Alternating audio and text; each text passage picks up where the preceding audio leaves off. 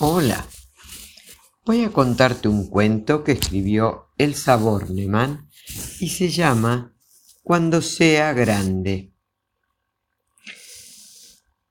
¿Qué vas a hacer cuando seas grande? me pregunta todo el mundo.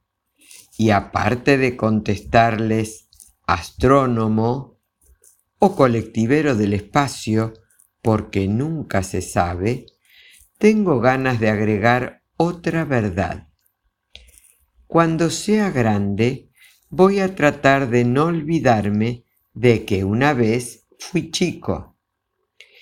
Recuerdo que cuando aún concurría al jardín de infantes, mi tía Ona me contó un cuento de gigantes. Después me mostró una lámina en la que aparecían tres y me dijo, los gigantes solo existen en los libros de cuento. No es cierto, grité. El mundo está lleno de gigantes. Para los nenes como yo, todas las personas mayores son gigantes.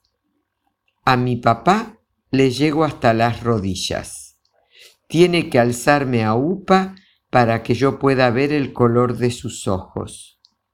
Mi mamá se agacha para que yo le dé un beso en la mejilla. En un zapato de mi abuelo me caben los dos pies y todavía sobra lugar para los pies de mi hermanita. Además, yo vivo en una casa hecha para gigantes si me paro junto a la mesa de la sala, la tabla me tapa la nariz. Para sentarme en una silla de la cocina, debo treparme como un mono y una vez sentado necesito dos almohadones debajo de la cola para comer cómodamente.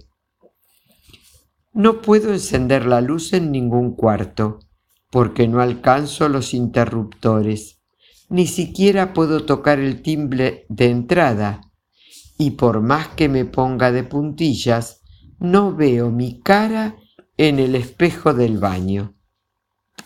Por eso, cómo me gusta cuando mi papi me lleva montado sobre sus hombros, hasta puedo arrancar ramitas de los árboles con solo estirar el brazo. Por eso, cómo me gustaba ir al jardín de infantes. Allí hay mesas, sillas, armarios construidos especialmente para los nenes.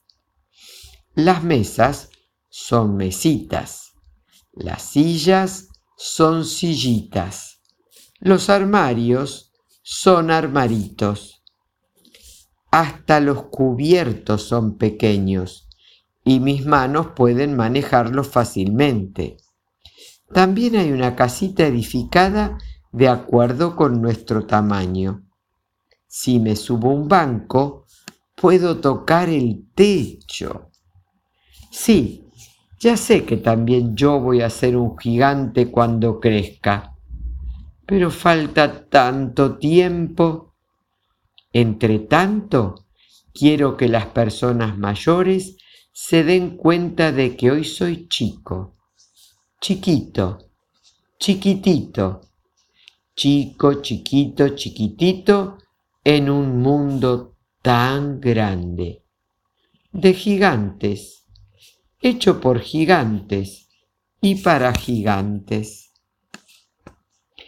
Espero que hayas disfrutado mucho de este hermoso cuento. Que Dios te bendiga.